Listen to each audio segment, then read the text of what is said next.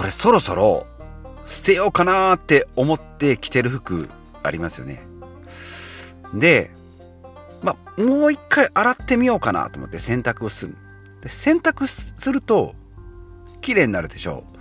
う。だから、やっぱもう一回着てみようかなって言って、で、また洗濯してって言って、このループ3回ぐらい繰り返してる服があるんですけど、今日はね、そんな服をなんとかね、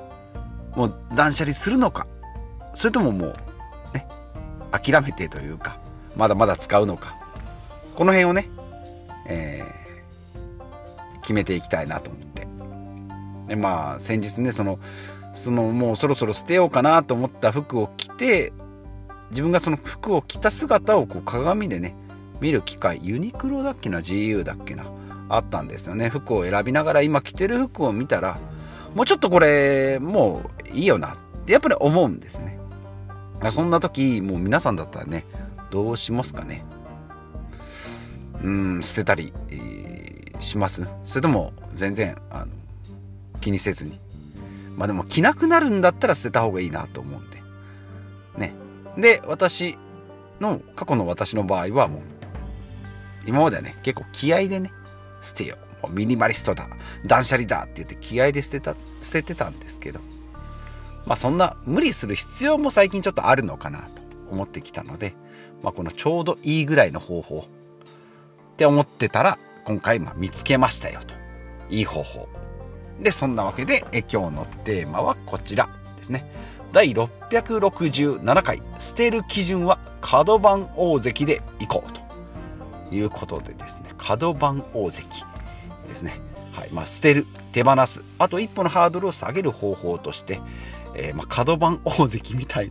な場所を作る、まあ、なぜ相撲ということで、まあ、角番大関、ですね。ご存知ありますかね？角番大関って言って、まあ、大関ですね。横綱、えー、大関関脇。うん。ありますね。で、本場所で2場所連続で負け越した大関はですね、大関からこう地位が降格するんですけど、その1個前、1回負けておい、リーチですよってなった時に、角番大関、その2番目、2場所目が、その1場所負け負け越したよってなったら2場所目が角番って、角番大関になった。まあ、そこで、勝ち越せば角番を脱出って、まあ、復活ですね。で負け越すと大関から陥落する。まあ、関脇に降格するということなので、まあ、ちょっと服のクローゼットの中もですね角番大関的なポジションを1個作っておく。でこれ最近見つけましてクローゼットの上の棚にの隅っこにね角番大関の部屋を1個作りましてここにちょっと置いてみるんですね。でそこに置いてて出番がなかったら捨ててやろうと。まあそうですね。2週間もしくは3週間ぐらいですかね。1ヶ月だとちょっと正直忘れちゃうんでそれぐらいの期間を取って角番大関の時間を過ごさせるその間であやっぱこれいるわ。って言って着る場合は角番大関から脱出ですね、えー、大関復帰ですね、はい、でそんな機会もなく23週間、まあ、経った時にやっぱいらねえなと思ったらですね、えー、まあ関脇ではないんですけど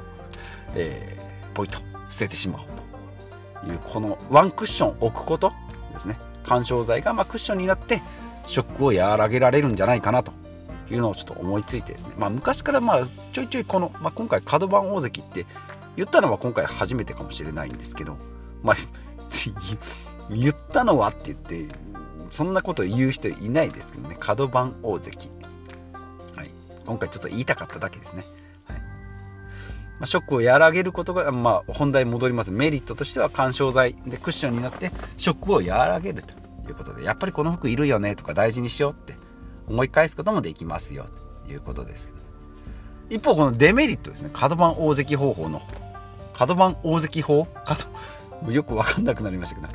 結局角番大関の部屋がいっぱいになる。じゃあお前も角番大関ねって言ってですね。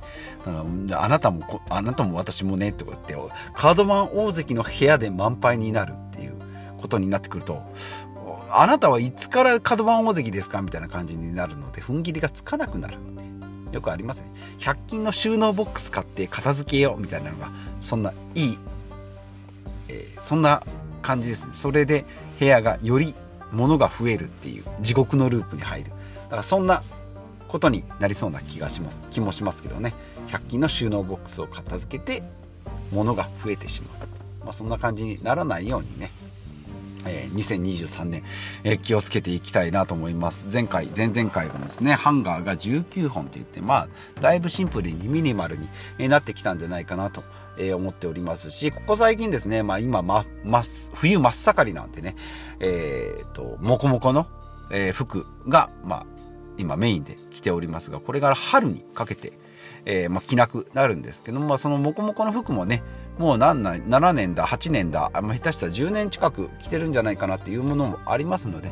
今年をですね、最後にもう一回こうちょっと手放して、夏の間もめっちゃすっきりとしたクローゼットを過ごしていこうかなと。いうふうに、え考えております。で、まあちょっと秋口になってね、今年の冬大丈夫かっていうぐらいゾワゾワするようになってから服を選んでいこうかなと思いました。まあ、今までだとね、なんか春先に冬のセール品を買って、で、なんか安く1年間寝かして、冬からなんかロケットスタート切ってやろうと思ってたんですけど、もう今年からそんな、もう今年からっていうかもう最近はしてないですけどね。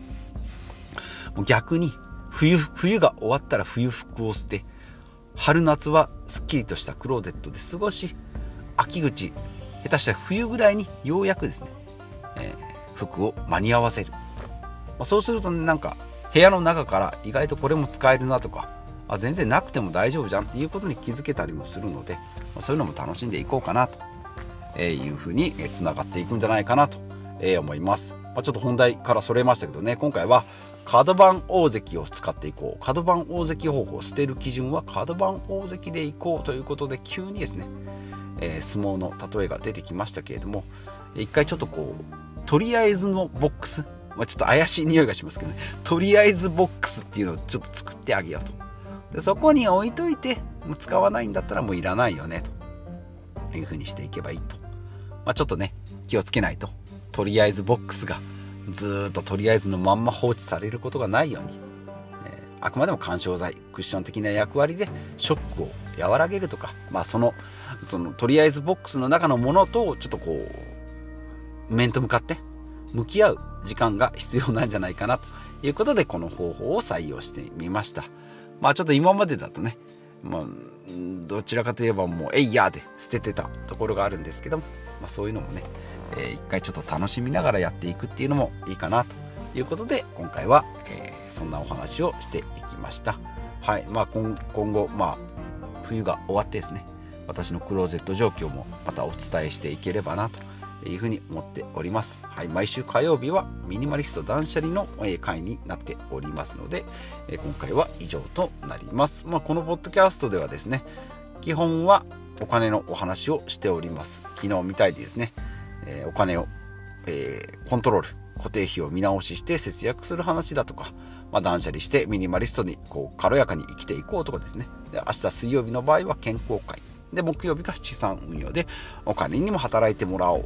で金曜日はビジネスを持とうということで稼ぐ力を身につける、まあ、そんなポッドキャストになっておりますので、え引き続きお付き合いいただければと思います、まあ、昨日はね家からちょっと放送したので、